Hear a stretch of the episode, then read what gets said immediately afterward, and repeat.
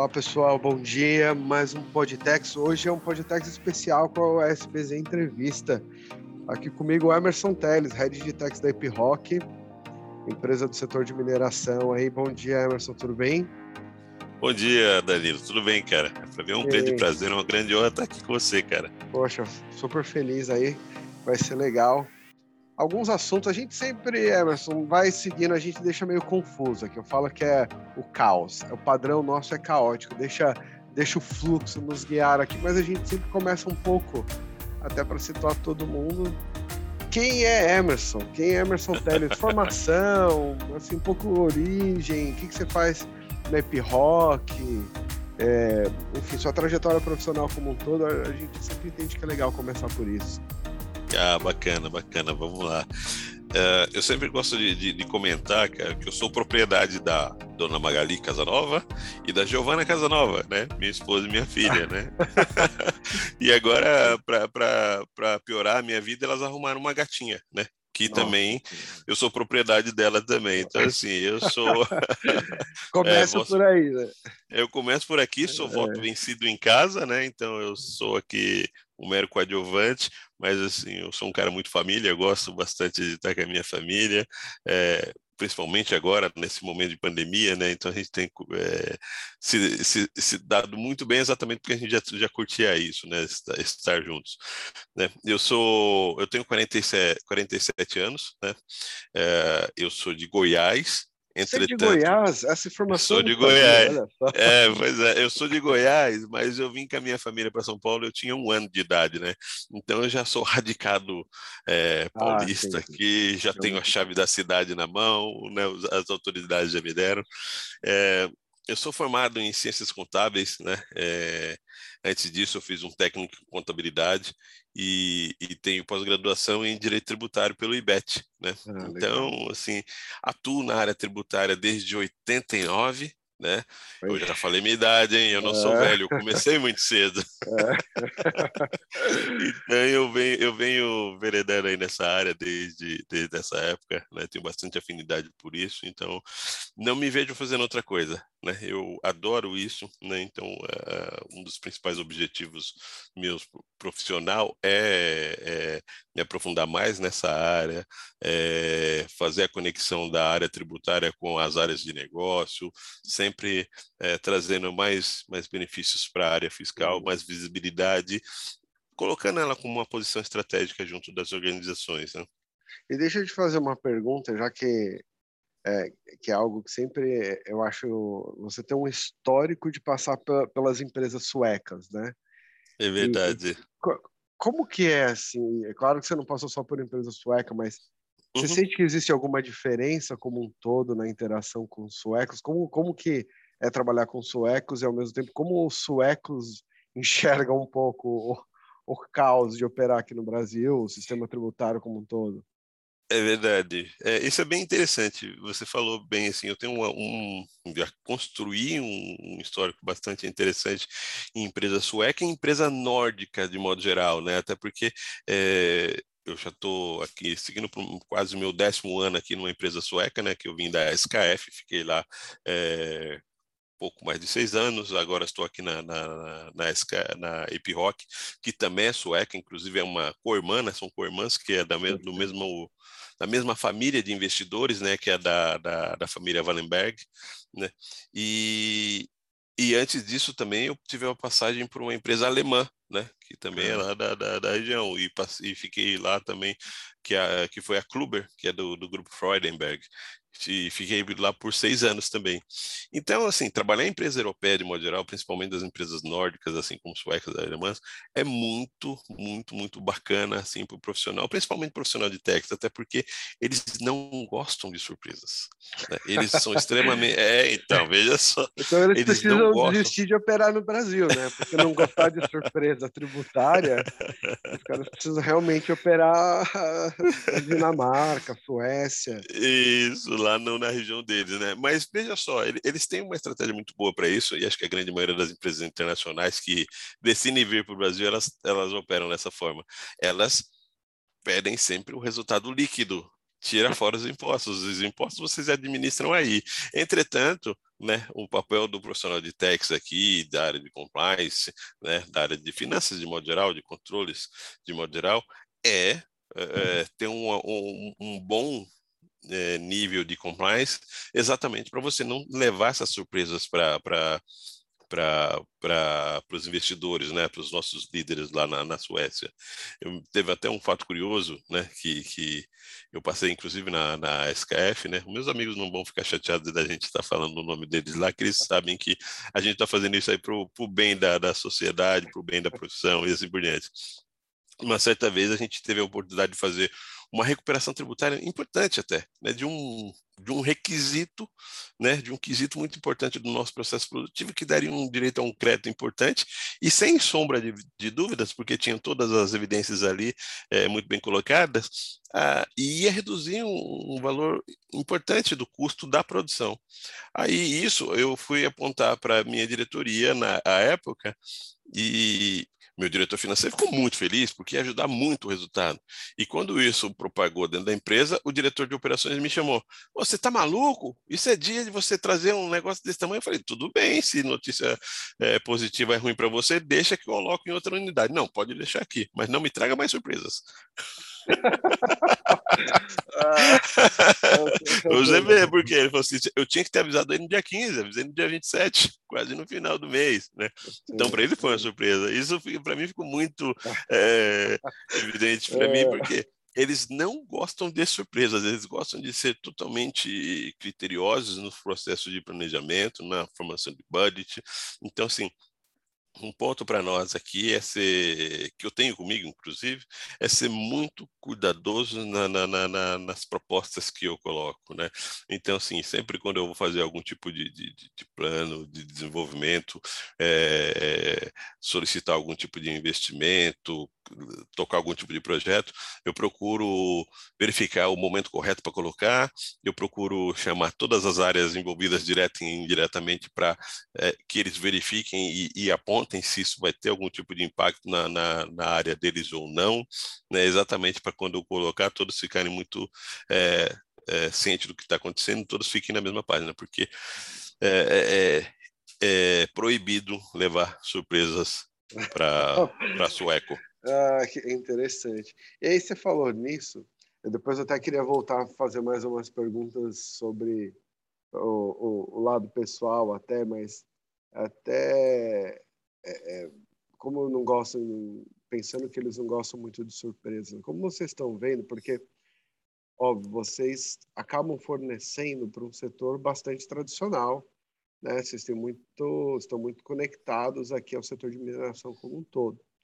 Uhum. E, e, quem não é da área, quem não é do setor, tem acaba tendo uma percepção de que, na verdade, é um caminhão com uma broca, uma pá e sai minério, entendeu? Exato. E, e, obviamente que não é isso, mas como que tem acontecido um pouco a mudança de, de paradigma do setor, né? Como, como que os fornecedores da área como um todo têm acompanhado esse momento de disrupção que nós estamos vivendo como um todo? Assim, é algo que está acontecendo ou é um setor ainda que se move um pouco mais, de forma mais vagarosa realmente?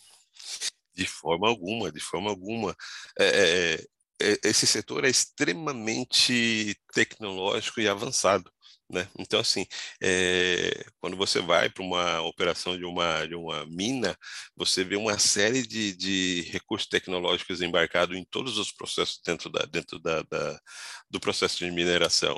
Tanto que, por exemplo, a própria Epiroc ela é, é conhecida mundialmente por ser uma empresa de altíssima tecnologia no, nos processos de mineração. Né? Então, ela consegue automatizar toda uma mina e, e ela, ela dá a condição para que os operadores da mina eles fiquem num prédio com alguns joysticks comandando toda, todo o funcionamento da mina é, à distância. Né? Então, assim, é um, é um processo extremamente tecnológico. Isso, isso tem acontecido, as grandes mineradoras, é lógico, né? a gente não vai é, comparar é, essas grandes mineradoras com aquela mineração rudimentar, né? Mas, assim, é, eles entendem que investimento em alta tecnologia aumenta a performance e melhora o resultado deles. É por isso que a, a IP Rock, que inclusive ela, ela tomou a decisão de fazer esse spin-off com a Atlas Copco à época, porque era um segmento extremamente peculiar, né?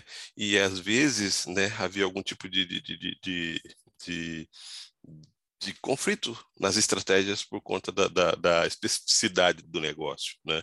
Então, assim, isso é extremamente importante, é um, uma observação que eu faço, porque é uma empresa de altíssima tecnologia em processos de mineração, Aí o que, que acontece? Nós, do lado do back-office, nós temos que é, correr atrás desse, da, da, melhoria dos nossos processos, exatamente para a gente chegar nesse mesmo nível de excelência que o core da, da empresa tem. Né? Então a gente tem que ter processos robustos, conhecer muito bem os negócios, exatamente para que a gente não fique sendo aquela área que sempre fala assim, olha, por que, que você não fechou esse negócio? Ah, porque o fiscal falou que não pode.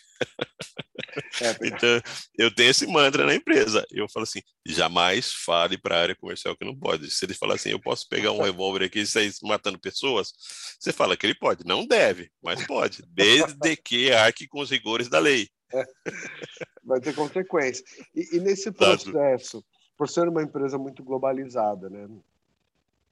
Como, como existe uma interação, por exemplo, de vocês, e aí mais nessa área tributária, vocês conseguem acompanhar muito e trazer um pouco do, de como está a experiência lá fora, por exemplo, quando você pensa na, na, tributação do setor, você sente que o Brasil tem, tem uma estrutura boa tributária, não tem? Qual, qual, as reformas, tem muita reforma acontecendo lá fora. Como vocês têm interagido aqui entre os seus pares lá fora? Como que está acontecendo? A sua visão sobre isso? Isso tem, tem acontecido né, aqui na EpiRock, sim, nós temos provocado isso. A, a EpiRock ela é extremamente, como você disse, globalizada e ela tem muitos processos definidos de maneira global, inclusive. Né? Então a gente tem que traduzir isso para a peculiaridade, peculiaridade de, cada, de, cada, de cada país.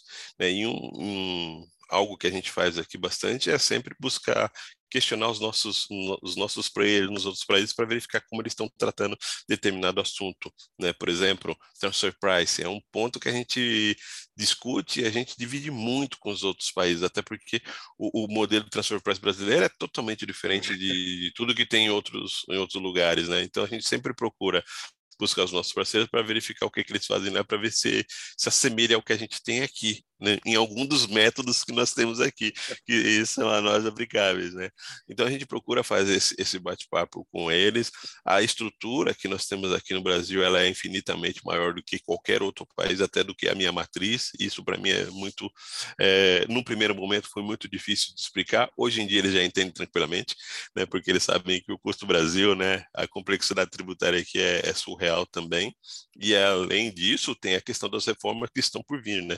A gente não sabe quando virá, mas quando vir, quando vier, a gente vai ter, num primeiro momento, dois trabalhos, né? Que é o que a gente faz agora e o novo cenário durante o período de transição, né? Então, assim, vai, vai melhorar para quem, cara pálida? no é. primeiro momento, para é, o governo, né? Acredito. Para nós, não, né? Sim. E assim, isso, isso é um ponto também que me preocupa muito, né? Essa questão da reforma tributária. Outros países estão implementando é, e, e, de forma muito mais profissional, de forma muito mais organizada, né? E onde você consegue vislumbrar melhoras no processo. Aqui no Brasil, não. Aqui eu fico é. muito preocupado com isso.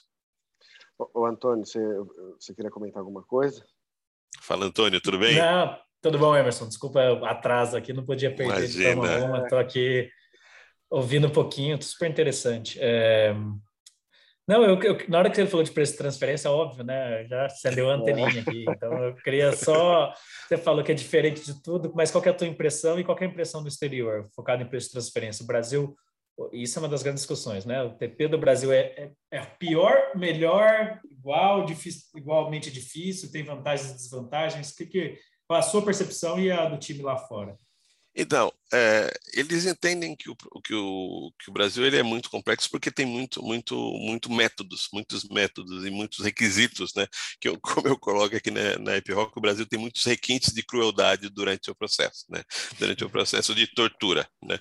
Então, assim, a gente tem que passar por esses requintes de crueldade. Então, o que acontece? Nós temos alguns métodos que são não tão complexos, são aplicáveis, mas não são os melhores.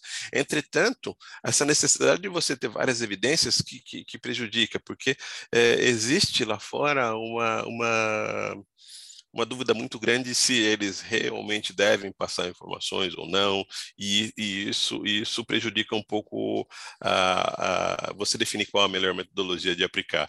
Entretanto, a gente aqui na EpiRock, né, o, o meu parceiro Renan, que cuida especificamente de transfer price aqui, ele, ele tem uma metodologia que ele está fazendo uma, um, um, controle trimestral e está dividindo com os pares das fábricas que nos mandam os equipamentos de forma trimestral para mostrar, tá vendo? Olha, se você manter essa margem do jeito que você pensa aqui, além de eu pagar imposto aqui, você também vai pagar aí, vai estar tá saindo duas vezes do mesmo bolso. Então vamos verificar uma margem é, equalizada para que a gente é, todo mundo ganhe.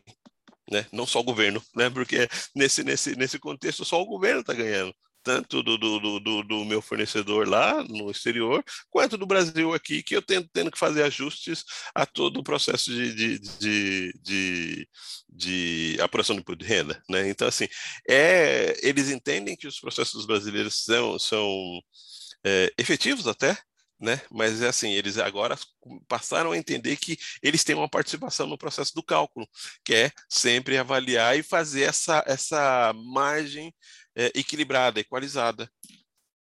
Isso para nós está sendo bem vantajoso, porque no, nos últimos anos nós tivemos ajustes gigantescos, na ordem de 10 milhões de reais. Agora a gente está mantendo um equilíbrio bacana ali.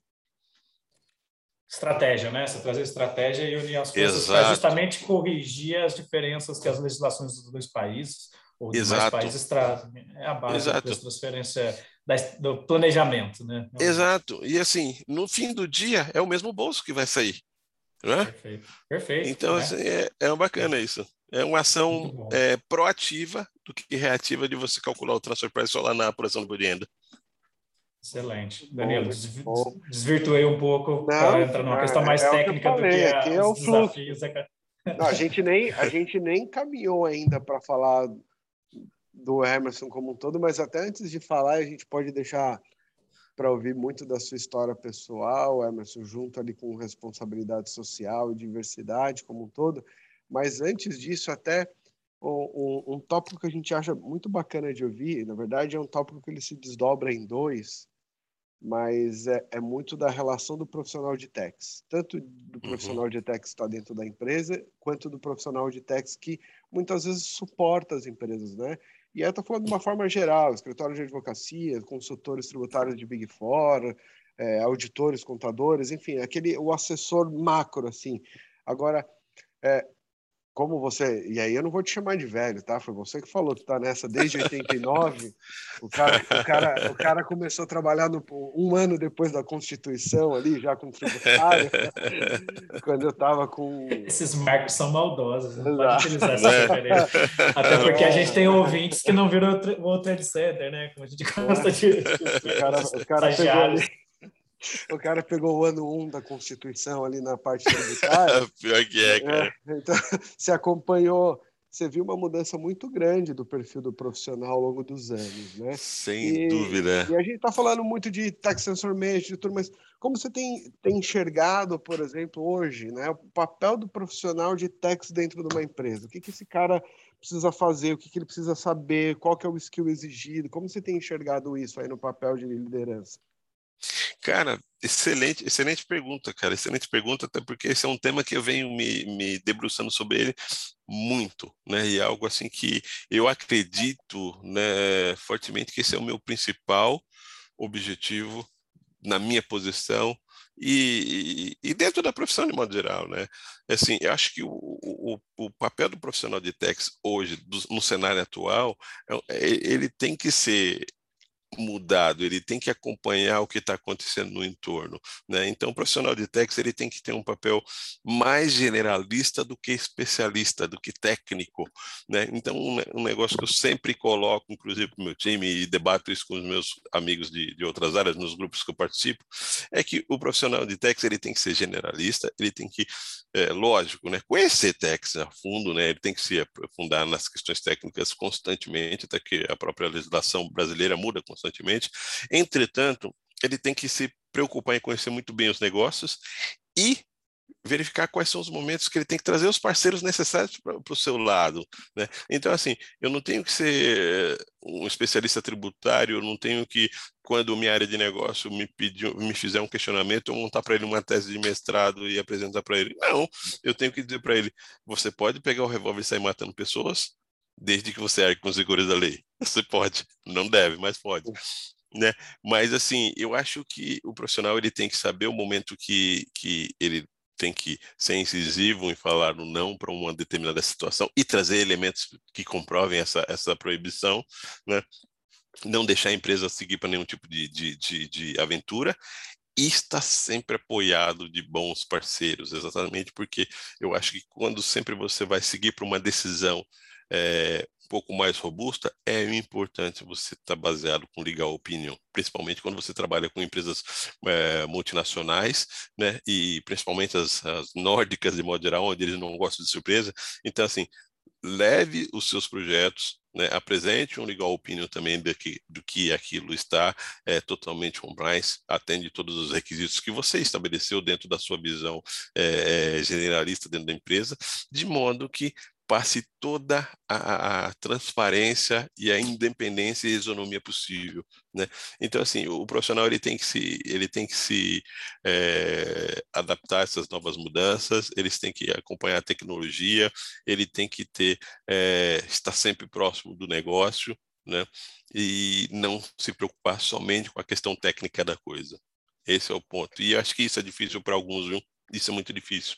E é isso que eu venho trabalhando com o meu time e tentando procurar quais são os skills de que cada um, cada profissional tem e colocar eles na, na, nas melhores atividades para que eles possam é, se sobressair, né? E trazer os resultados que vai ser relevante para a empresa, factível para ele e agradável para ele trabalhar também, né?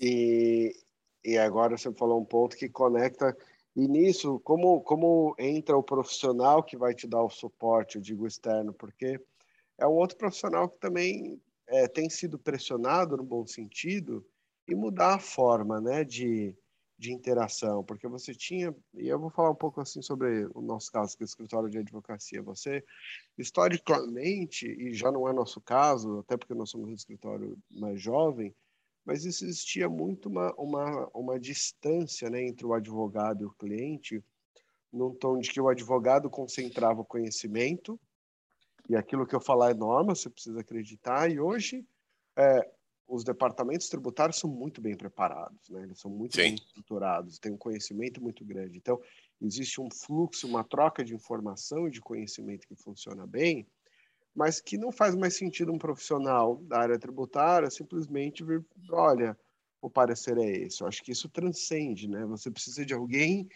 que, que efetivamente faça parte do processo como um todo e que é, é seja time realmente, né? Como, como, tem sido a sua interação como um todo? Como você enxerga isso também? Ah, eu acho isso fantástico porque você falou um negócio fundamental. O parceiro tem que ser time e todo mundo tem que saber que você tem um time forte e com pessoas ali dentro e fora. Né? Porque assim, é igual atividades de BPO, coisas assim desse tipo, né? Toda vez que você fala em uma atividade de BPO, fala assim: "Ah, não, esse cara é o terceirizado, trabalha para mim". Não, não, não. Esse cara é o meu time, é o meu braço, né? Independente dele tá, dele ser terceirizado ou não, ele tem que estar tá ali, ele tem que é, estar dentro dos valores da empresa, senão não vai funcionar. Senão não vai funcionar. Se o cara não congregar os mesmos valores que você, não adianta você trazer é, o, o, escritório mais conceituado do mundo que não vai dar a conexão que você precisa para você atingir seus objetivos. Um ponto que é muito importante para mim é assim a forma da, do report das informações, do, do, do, do, parecer, por exemplo, né? É, é, é fundamental você trazer toda, toda a base legal que vai dar sustentação àquilo que você vai falar. Entretanto, ele tem que ser inteligível, né? Ele tem que ser inteligente e entendível, né? Então a pessoa tem que numa na primeira folha já entender o que, que efetivamente precisa ser feito, né? A gente do lado da empresa, a gente não tem o tempo de ler todo o material. Né? Em algum momento a gente vai ler, lógico, mas assim, para tomar decisão, para colocar aquilo para frente, a gente precisa ter agilidade. O parceiro, ele tem que ter esse, esse entendimento e o que é melhor, ele tem que ter as portas abertas dentro da sua empresa para ele conhecer também o negócio, para que ele se intere aonde ele está pisando e o que, que ele precisa, o que, que ele precisa entender, o que, que ele precisa saber para ele produzir um, um, um, um, parecer de acordo com o que aquela realidade condiz. Muito Isso bom. é o que eu procuro dos meus parceiros. Muito bom. Ô, Antônio, você quer fazer algum comentário barra pergunta antes de eu deixar o fluxo ir para o lado pessoal para a gente colocar o Emerson numa situação difícil aqui? Está muito burocrático, ainda está tá fácil, está tá no nível, tá institu tá nível institucional. É, mas, não, na verdade, é, achei muito interessante toda essa parte. Eu acho que comunga bastante com o que a gente pensa de, de trabalho o fim do argumento de autoridade dos escritórios, né? Tipo, de ah, é assim porque é assim. E essa parte de conhecer o negócio parece um pouco trivial e clichê, mas acho que ela é a essência do trabalho bem feito, cara. Não adianta você dominar o direito se você não domina os fatos na minúcia. A gente vê que a maioria dos, quando a gente consegue trazer um insight interessante para o cliente, é, ele está superando alguma outro suporte que ele teve em algum momento, que era um erro de premissa, não era um erro de direito. O direito é os escritórios de marca domina, mas a premissa do negócio real, putz, o que efetivamente ele faz, e sair do óbvio, né, do superficial, porque a gente tem uma impressão, a gente acha que todas as empresas são iguais, mas às vezes uhum. o seu uhum. concorrente é totalmente diferente de você. É, é, isso é cada vez mais comum, né? Uhum. Eu até trago um exemplo bastante interessante sobre isso, porque isso mudou de uns tempos para cá, como você coloca, Antônio. É, e, e, isso, acho que veio junto com aquela corrente lá da, da, da conversão das normas internacionais de contabilidade para os padrões brasileiros, né, que surgiram o CPC. Lá no passado, o, o, o Brasil ele tinha muito aquilo que, que, que o, os, os pensadores da contabilidade chamam de, de code law, né, que você fazer a, a atividade comercial de acordo com a lei, né, com um código enquanto, enquanto os outros países já mais próximos do IFRS, né, eles estavam naquela questão do common law, né, que é você fazer a aplicação do negócio de acordo com o senso comum, né, e isso passaria a ser interpretado como, como lei, né.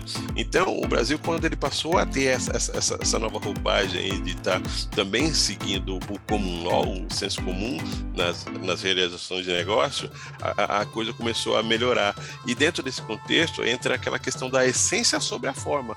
E para você chegar na essência sobre a forma, você precisa conhecer o negócio, né?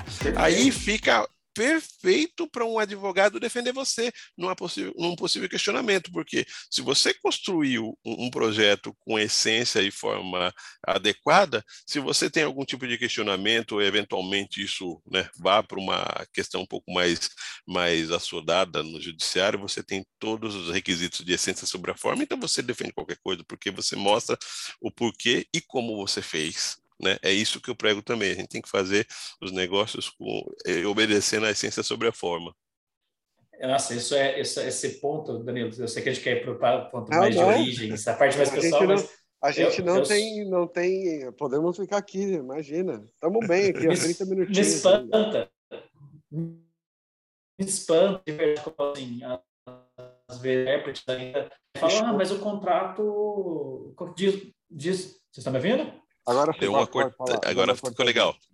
Legal. Não, eu, como alguns, como alguns intérpretes ainda falam, ah, mas o contrato é, fala XYZ, então a atividade é essa. É, e quando, na verdade, você vai ver a prática, não é exatamente isso. E aí eu, eu gosto só do exemplo que eu já sempre repito, que eu aprendi no, na faculdade, no livro do Celso Antônio Bandeira de Mello, que fala o seguinte, então, não adianta você chamar uma de rádio para ela começar a tocar música, né? Então, você não pode deturpar a essência e os, os elementos reais das atividades que não, não, passa a ser que ela passa a ser a outra, né? Então, Exato. esse é um ponto importante. O que é, na verdade, cada O, o, só fazer um comentário que é uma coisa que aconteceu esses dias. A gente acaba, a gente, o mundo inteiro, né, tem atendido muito a startup. E eu estava conversando com uma dessas startups e eles, alguém deu alguma ideia para eles, né, de, de ter uma tributação menor, tal. E aí eu fiz exatamente essa pergunta para eles, né? Eu falei, gente, vamos lá. Eles, no caso deles, eles queriam operar também e tinha uma questão de venda de mercadoria, então eles queriam operar em outro estado, tal. Eu falei, não. Ela falou, não, porque nos disseram que pode, que não tem problema benefício fiscal. Eu falei, não, não tem problema. Vamos só entender uma coisa, preciso entender o negócio de vocês. Exato. Vocês vão estar no Espírito Santo, de verdade? Ela falou, não, a gente vai estar aqui em São Paulo. Eu falei, mas como vocês vão fazer? Não, a gente vai abrir um escritório lá, a gente emite uma nota fiscal, mas o produto nem chega lá. Eu falei, mas aí, aí, as pessoas nem eram da área tributária, né? Aquela coisa startup. Eu falei, vamos lá, você acha que faz sentido o que vocês estão querendo fazer parecer algo que não é? Ela falou, não, então, a gente está um pouco preocupado com isso. Eu falei, então, vocês nem precisam da nossa ajuda, vocês já têm a resposta. vocês não podem fazer. Enfim, a gente brincou e começou a conversar. Então, eu falei, gente, vocês querem capturar uma tributação que é que seja correta, que seja. Então, a gente precisa operar no Espírito Santo. Vocês podem ter um escritório aqui, mas a operação tem que ir para lá. Né? O que, que você precisa para sua operação? Eu preciso de seis pessoas. Então, você precisa ter seis pessoas no Espírito Santo. Elas não podem estar aqui. Qual é o espaço que vocês... Ah, vai precisar de uns 400, 500 metros quadrados. Tem que estar lá no Espírito Santo.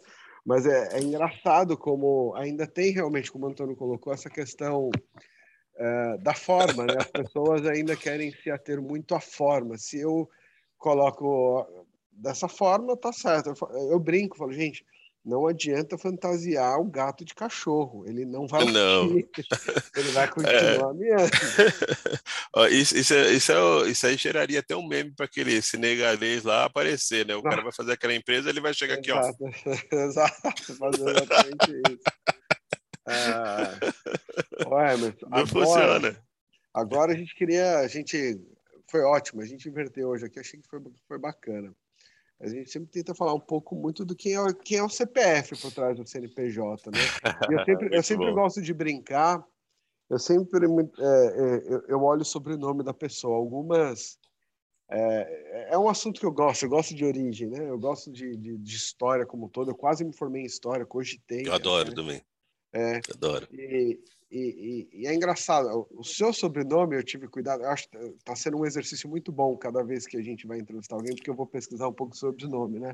Ele vem de Dom Telo, reino de Castela, um dos, um dos, reinos ibéricos. Exato. E, e você chega nascendo em Goiás, você tem uma história muito bacana que eu acho que faria sentido você compartilhar um pouco para a gente, que depois a gente vai conectar ali com diversidade e tudo mais. Mas eu queria ouvir um pouco de você, o que você sabe. Poxa, sua família é de Goiás, qual o contexto? Como vocês vieram para cá? Eu sei que você tem alguns irmãos aí também, então eu tenho uma história é bacana que eu podia falar um pouco sobre isso agora.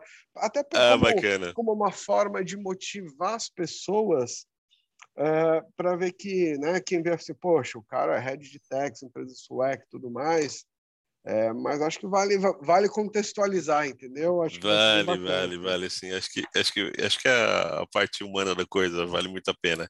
De fato, cara, é, é, é assim, eu, eu, eu venho de Goiás, né? Minha família é de Goiás. É, eu vim para cá com um ano de idade, né? Eu sou de uma família de, de cinco irmãos, eu sou do meio, né? O que mais sofre. Eles acham que não, mas eu sou o que mais sofre. É. Tenho dois mais velhos e dois mais novos. Né? Todos homens? Vim...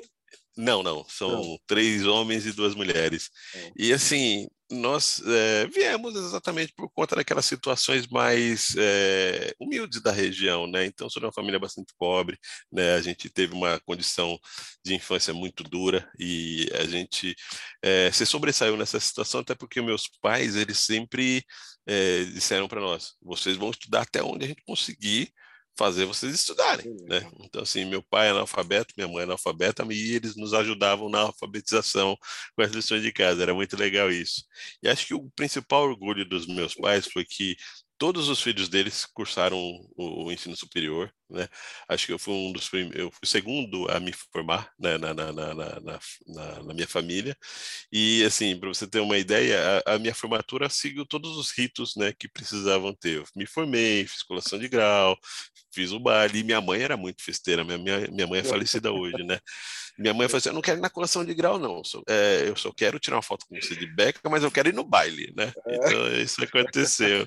Aí, três meses depois de eu me formar, minha mãe faleceu, né? Então, você vê o esforço que ela fez para estar lá, né? Então, e detalhe também, né? Quando tive o certificado de colação, ela me obrigou a tirar cópia para ela mandar para todas as irmãs delas lá em Goiás. Ó, oh, meu filho.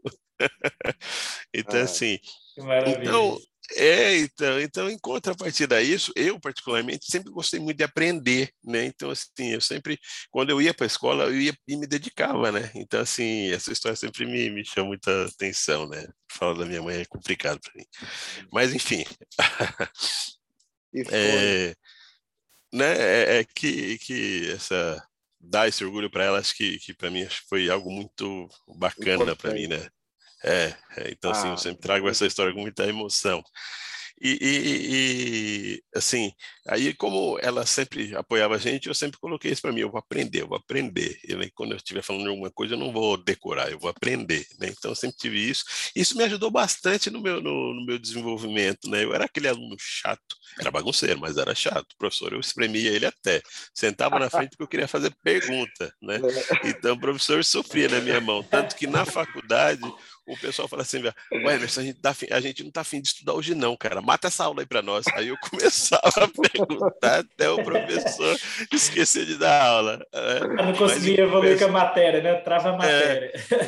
É, aí, em compensação, quando o professor chegava e falava assim, hoje é prova dissertativa, eu falava, comigo, escrevia eh, até. Aí os meus amigos na faculdade diziam assim, você só tirou 10 porque você venceu o professor pelo cansaço, você escreveu que ele não conseguiu ler mais, né? Eu falei, ah, a ideia é essa, né? Mas eu gostava, né? Então, assim, eu comecei a trabalhar muito cedo, né? É, fiz do colégio né, até o ensino médio em colégio público. Daí, né, né, terminando o ensino médio, eu queria fazer faculdade, mas eu não, não tinha condições. Aí, o que, que eu fiz? Eu fiz um curso técnico, né? Eu fiz um curso técnico. Aí, como eu já tinha ensino médio, eu fiz um curso técnico em, em um ano e meio. Então foi bem legal que eu fiz contabilidade, algo que eu já estava, já trabalhava já à época. Eu, eu trabalhava como office boy do departamento de escrituração fiscal da Fotótica, lá em 89. é, então ali como eu comecei a fazer o curso técnico, comecei a conhecer contabilidade, comecei a conhecer os princípios da, da área fiscal, isso para mim foi fenomenal, porque isso começou a abrir, abrir portas para mim, né? Então eu era jovem, né? E já conhecia alguns termos que só os analistas lá falavam, né? E eles falavam, eu já sabia também, né? E isso foi legal que eu fui recebendo promoções assim de forma bastante precoce, né? Então eu me lembro que a minha primeira posição de liderança eu tinha 25 anos.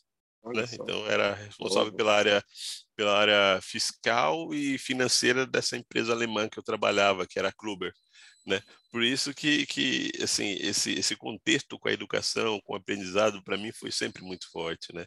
Então, eu sempre gostei de fazer isso, né? E, e é, agradeço também bastante a, a, o apoio da minha esposa, que sempre me deu a retaguarda para que eu pudesse estudar bastante. Isso foi bem legal, né? E, e, e por conta desse, dessa parte aí também do estudo, né? De gostar de estudar, eu lecionei também, né? Durante um período da minha vida, eu fui professor universitário, né? Eu dei aula no colégio técnico primeiro, durante cinco anos, e depois eu fui dar aula em, em universidade. Eu dei aula no, no, no, na Unip, na Anguera, uh, numa faculdade que tinha na, na, na, na, no Butantã, né? E foi um momento muito legal da minha, da minha vida, cara. Eu acho que somava tudo o que eu gostava de fazer, trabalhar com techs, estudar, é, bater papo sobre, sobre, sobre questões assim do, do, do financeiras, contábeis e tributárias, uhum. principalmente tributárias. Isso para mim foi muito legal, né? e assim, eu sempre gostei de estar junto com pessoas que, que conhecem. Ah, longe disso. E deixa eu te fazer uma pergunta, porque nós temos vivido um momento em que tem se discutido muito sobre minoria, mulher, é, longe de estar tá fácil para essas pessoas, pelo amor de Deus, longe disso. Uhum. Mas no momento, pelo menos, é, tem propiciado uma reflexão maior. Mas imagino que em 89, é, pós-ditadura militar, é, enfim, tudo mais, é, como foi para você num ambiente que o tributário, que é um ambiente historicamente de homens brancos, né? E aí depois hoje tem mulher, tem negro, você tem tem é um ambiente mais plural, mas vamos lá, mais plural com todas as deficiências que a gente ainda sabe que tem, pelo amor de Deus. Não estou aqui dizendo que estamos num ambiente é, é, no ideal, mas se a gente colocar Não. em perspectiva 30 anos, né, 20 anos, quanto mais tempo a gente colocar, menos plural o ambiente. Como foi um pouco essa trajetória para você, assim? Porque imagino que deva ter tido, você deve ter muita história é, ah, tenho, tenho, tenho sim, tenho sim. De fato, é, é, não foi fácil, né? A minha vida nunca foi fácil. É, é já visto o início dela, né? Já vim de, de, de, família pobre, né? E tentar construir uma carreira, construir uma, uma, uma ascensão. É, nas condições que, que, que eu tenho, digamos assim, de ser pobre, negro, né, e, e, morar na periferia, como eu morava na periferia, né, nunca foi fácil, né, eu passei por N situações, isso é fato, né, e notório, onde a, a discriminação é, foi, foi, ficou evidente na, nas minhas desqualificações, digamos assim, em processos que eu participei. Né? Teve processos assim que eu fui até a parte final e chegava na parte final quando tinha que fazer alguma questão presencial, as pessoas me viam já fechavam, é, já torciam o nariz, não, não, não, não é o perfil que a gente está procurando, não é mais o perfil que você está procurando, é técnico, é técnico, mas, né? Então, assim, eu vivi situações desse tipo, sim, né? Cotidianamente eu vivo isso. Teve até uma situação há uns seis anos atrás, né? Que não, isso. Nem tem tanto é, tempo assim. É, é mas para mim foi, foi bem marcante pelo seguinte: eu fui numa, numa concessionária comprar um carro, né? Eu queria comprar um Corolla, né? Aí eu cheguei numa concessionária na Avenida Pacaembu, Toyota, aí eu falei assim, ah, eu queria ver um carro. Aí o cara, uma, uma vontade, porque no final de semana eu não colocava, hoje não coloco mais, né? Mas é, no início da jornada eu sempre trabalhava, segunda a quinta de terno, na sexta um pouco mais social, é, mais casual. E no final de semana nem a pau, bermuda e camisa e chinelo. e eu cheguei nessa concessionária, é, pois é, eu cheguei nessa concessionária num sábado, né? Eu queria comprar um Corolla, que era um carro dos meus sonhos na época, durante muito tempo. Aí eu cheguei lá, o cara, o vendedor olhou para mim, né? É, aí falou assim, mas aqui, você tem certeza? Tem essa outra, aqui é de, dos carros usados, eu tenho aqui um, um, um Vectra, não sei o que, que chegou agora, você quer sedana? Eu disse, não, não, eu quero o Corolla, cara, eu quero o Corolla. É. Não, mas vem aqui, e o cara não me atendeu, não me atendeu. Gente, Ele não me atendeu. Eu saí de lá e falei assim, tá bom, deixa, deixa para lá, pode deixar, obrigado. Não, mas vem aqui, esse Vectra tá inteirão. Eu falei assim, não, obrigado. Aí eu saí de lá. E detalhe, né? Eu estava na Avenida Pacaembu, aí eu fui na, na, na Corolla de Alphaville, o cara me atendeu bem e me vendeu o Corolla que eu queria. É, o que dá um pouco de, de acalanto de esperança é que, é, claro, que nós temos sempre que combater as pessoas, é, não combater, né? Combater acho que não é uma palavra certa, mas né, nos posicionar para mudar todo esse, esse, esse, esse, cenário. Mas é, o que dá um pouco de conforto é saber que nem todo mundo é assim, né? É, Tem é. pessoas que, que isso não é uma questão nunca foi e tudo mais. E muito bom, muito bom. E isso me conecta com um pouco como como isso funciona na não dá para falar por todas as empresas nórdicas, mas nessa sua experiência e o que que as empresas ou pelo menos o que a Epiroc, que é uma empresa sueca, tem feito na questão de diversidade. É uma questão relevante, é importante, sim, sim. Sim, a IP Rock leva muito a sério essa questão da diversidade, muito a sério, muito a sério mesmo. Tanto que ela tem indicadores de diversidade dentro do, do, do, do das metas é, globais da companhia. Né? Ela tem um, alguns indicadores que falam de, de mulheres na liderança, tem indicadores que falam de, de mulheres na atividade de, de, de de operação, né? Porque isso também é muito, é muito, é um mundo muito machista, né? Então sempre quando tem alguma mulher que entra na, na, na, na operação lá é, um, é motivo de festa, né? né? Ela tem preocupação com a diversidade de, de gêneros também, né? Ela tem, ela, ela se preocupa muito com a questão do assédio. Então assim, ela tem indicadores muito fortes, né? De, e metas uh, associado à questão da diversidade. Tanto que, por exemplo, a, a EpiRock, a CEO mundial é mulher, né? a, a, a, a Helena né? E ela é, é, reconhecida mundialmente dentro desse, desse, desse segmento como uma excelente profissional, né? E recentemente agora na Hip Rock Brasil, a nossa CEO agora é uma mulher também, né? Ela está vindo do, do Cazaquistão para trabalhar com a gente aqui, né? É, então assim, é, a gente fica muito orgulhoso porque acho que é o primeiro Customer Center, que vai ter uma mulher como, como CEO. Então, oportunidade bastante bacana para nós. A minha diretora, a minha líder, também é uma mulher fenomenal. E detalhe, interessante, né? Ela é mulher e mais nova do que eu né? Então, assim, acho que, que tem essa questão das pessoas é, achar, ah, como é que eu vou liderar um cara mais, mais velho, mais experiente? Não, eu acho que isso para mim é totalmente tranquilo. acho que a gente tem que se preocupar em enquadrar nos valores da empresa. Nessa empresa, ela tem os valores que estão condizentes com o seu, tudo funciona. E assim, a gente funcionou assim, a gente se conectou de uma tal maneira que a gente fala até hoje, né? Eu, eu e a, a Raquel, é. né? Ela fala, pô, você está aqui há um ano e pouco, dois anos, mas parece que está há 10, 20, né? Porque a gente se conectou de uma tal maneira que a coisa flui naturalmente. E é muito bacana, muito bacana essa conexão que a gente tem. E eu acho que isso vai muito de encontro com os valores que a empresa tem e com essa preocupação que ela tem da diversidade, de colocar, de colocar as pessoas é, diferentes né? em, em todos os níveis da, da companhia. Né? A gente tem essa preocupação. Eu, particularmente, tenho um departamento que eu só tenho mulheres. Né? Eu sou voto vencido lá também, né? Eu só estou lá para tentar fazer com que elas sofram menos, né? Mas assim, elas que mandam efetivamente na, na, na gestão fiscal e tributária da IPROC, né? Ô, Emerson, agora quem, quem aí no time de vocês, quem não falar inglês está perdido, hein? Para falar com o agora, porque Cazaquistão comunicação é. não vai ser fácil, não. O Roots vai ter que estar tá afiado ali, né? É, então, é assim, é, é, vai ser bem legal, porque ela, dá, ela é muito generosa em chat. Né? Ela, ela dá duas opções, ou você fala inglês ou, ou, ou, ou russo, né? então a gente tem que, tem que se virar aí no inglês. Acho que, inclusive, é, Danilo e Antônio, esse é um ponto fundamental que o profissional de Tex ele tem que ter em mente, idioma idioma. Às vezes, em alguma situação, o idioma é mais relevante do que uma especialização. Né? A depender do tipo de atividade que você vai estar tá, vai tá inserido ou do tipo da empresa que você vai estar inserido, né?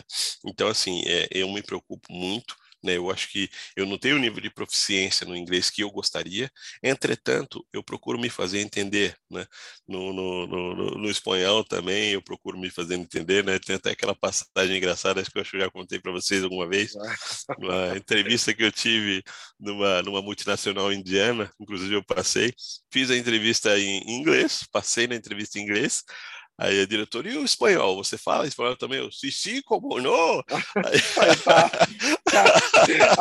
eu juro, eu juro que já soltei para um cliente é, espanhol argentino, eu falei um pouquinho, só um não,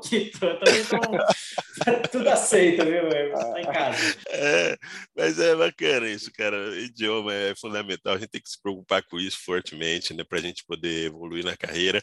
É, essa questão assim da gente fazer o embromation, ele vale até a segunda página, né? Porque eh, no idioma tem aquele famoso falso cognato que você pode estar ali todo, né, como eles dizem, todo pimpão lá, achando que você está falando bem, mas você está falando bobagem, né? Então isso aí, é. em algumas situações, é, pode até frustrar algum tipo de negociação ou a, a, defesa de alguma convicção sua, né? Mas é fundamental. O idioma, né? É fundamental.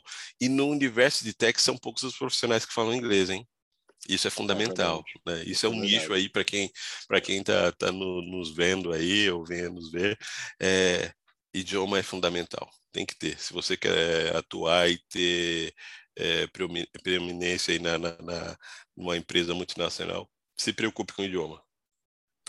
Isso é importante. Acho que por o Tex é uma, normalmente uma realidade legal bastante regional, né, de cada país. Isso. Aí as pessoas um pouco se desatentam, mas no final do dia a comunicação com a multinacional, a troca de experiência, o direito comparado, tudo isso é, extrapola e entra para o dia a dia mesmo, na rotina. Você tem que estar preparado, né? Exato, exato.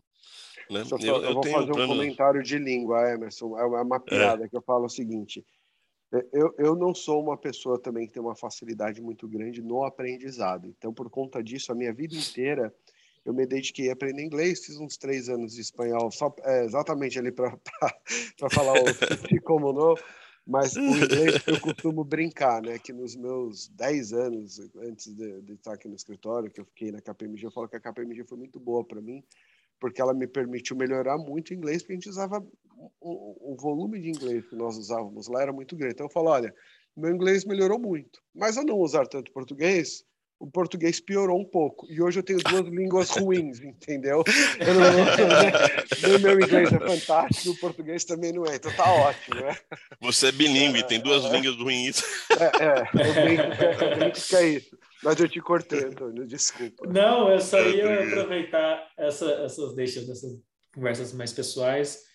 E antes de acabar o prazo, eu tenho duas perguntas que eu sempre gosto de fazer, assim, porque ajuda, um, a inspirar as pessoas mais, e dois, a gente conhecer é, o, o entrevistado. É, a primeira é aquela, aquela famosa de, de recomendar aí um livro ou um filme que tenha te marcado, explicar o porquê, enfim, pegando você de surpresa com essa pergunta, talvez. Ah, sempre bacana, a gente tem bacana. na cabeça. É difícil selecionar, mas se tiver uma sugestão, a gente gosta. É, tá. Um livro que eu estou lendo agora que eu acho bacana, que eu, tenho, que eu gostei bastante, é o Antifrágil, do, do Nassim Taleb. Né? Eu acho que é um, ele traz uma, uma, uma, uma visão bastante interessante dessa questão aí da resiliência, né? É, e, e, da pessoa, ela, ela se sobressair em situações desse tipo, acho que vale muito a pena, né? Não terminei ainda, fiz, comecei a introdução dele, mas é um, me está me chamando bastante atenção que ele traz essa essa essa essa situação do antifrágil, né? Então ele sai daquele daquele daquele mais do mesmo do, do de você ser resiliente, né? O antifrágil é aquele que que se sobressai a partir dos momentos que do sofrimento que ele passa né? Então ele passa a ser antifrágil, né? Ele não, não, não, se deteriora tão facilmente. Então é um livro bastante interessante, já tem em português, né? Eu estou lendo em português, acho que vale muito a pena, né? E, e, também um filme que eu achei, que eu assisti é, já faz algum tempo, que eu achei bem legal mesmo, que faz você, você pensar na superação, foi aquele é, Mãos acho que é Mãos Milagrosas, se não me engano, um filme que é de um, de um neurologista, de um cirurgião é, americano, que ele faz a separação de umas gêmeas siamesas na... Mãos na... talentosas. Mãos Talentosas. A história Isso, de Ben. Eu roubei aqui, tá? Deu olhada. Isso. esse, esse filme é fenomenal, porque veja só, ele é, o, ele é. O rapaz, o médico, o médico negro também, e no início mostra, fala sobre a vida dele, e, e, e, e na escola ele se, se achava burro. Né? E ele falava, ah, eu sou burro, eu só, a maior nota que ele tirava era seis, né? Aí a mãe dele, não, você não é burro, você vai fazer o que você quiser. A mãe dele também, ela era mãe solteira, né? O, aí tinha ele e o filho dele. Aí é o filho dela, o irmão dele, né? E aí eles viram que ele não era burro, ele não enxergava direito. Aí um belo dia a mãe dele, assim, no, no, no, no café da manhã, pediu para ele pegar o cereal, aí ele foi pegar, a, a, abriu o armário, pegou o cereal, é, tinha duas caixas, aí ele pegou uma caixa que não era o cereal, a mãe dele, não, eu pedi o cereal, é esse aqui. Aí ela foi lá, olhou, não, peraí, lê aqui. Aí ele não conseguia ler, aí viram que ele não era burro, que ele não enxergava direito, aí né, levaram no oftalmologista, deu óculos para ele, e ele arrebentou, né? Começou é, a tirar suas melhores notas, né? Aí ele sempre falou que queria ser médico. E aí, assim, ele, ele, ele já começa, assim, com essa história de superação já desde o início. Aí o desenrolar do, do filme é fenomenal, né? Que o cara ele vira médico, cirurgião, em algumas situações ele precisa se impor, ele precisa tomar decisões sem, sem num período de residência, sem a supervisão, e a coisa que era impensável à época de se fazer, ainda mais o médico negro, né? Quem, quem que ele achava que era para fazer aquilo. Era um, é um filme fenomenal, fenomenal. Eu recomendo. Nossa, já estou tentado a sair daqui e assistir no fim de semana. É muito bom, vale muito bom. Cara, que maravilha vale a pena. Além disso, o ator também é muito bom, né? Ah, o Cuba Júnior, né? É. Cuba Gooding Júnior, ele é ótimo. Exato. É ótimo. Poxa, Emerson. Gostei. E a, a, última, a última, Danilo.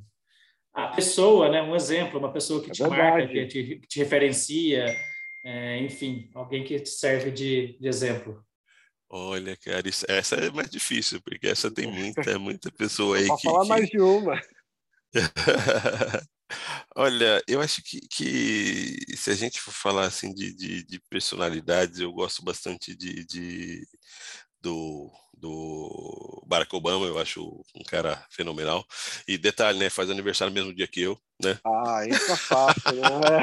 coincidência, coincidência. Aí, pessoal, quem está procurando candidato a presidente do Brasil, tá dos novos propostos. I é have a dream. É.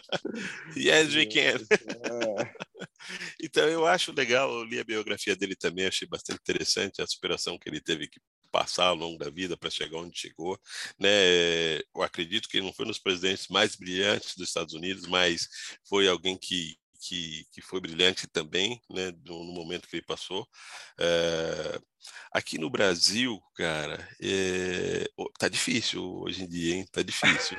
Mas você fala, olha, é, é. essa pessoa, ela, ela é marcante para mim. Mas eu, eu, eu, eu, busco, assim, alguns, alguns profissionais que, que participaram da minha vida, né? Eu tenho o meu último diretor financeiro, que é o Paulo César Abreu, que, que, que me contratou na SKF e me ensinou muito, muito, muito. Né? Então eu devo a esse cara muito do que eu, do que eu, do que eu sou hoje, né?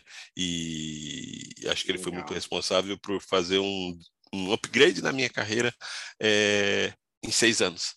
Né? E acho que eu sou uma pessoa uh, antes do, de ter conhecido o Paulo Abreu e outra depois de ter conhecido o Paulo Abreu. Né? Então, assim, acho que é, é uma pessoa que me marcou muito na, na, na, na vida profissional. E minha esposa, né, que me aceitou. é, aí, ó, tá com uma arma mirada para ele, para ele falar ela aí, ó. Ele vai falar para ela, ele escuta, escuta os últimos três minutos ali, ó. ah, muito bom, muito bom, muito bom. É, bacana. É Gente, muito legal, é isso, cara. Né? Estouramos aqui para variar o tempo aqui. Que Nossa, a gente passa muito fazer, rápido. Passa muito rápido, aí não tem muito como rápido. fazer.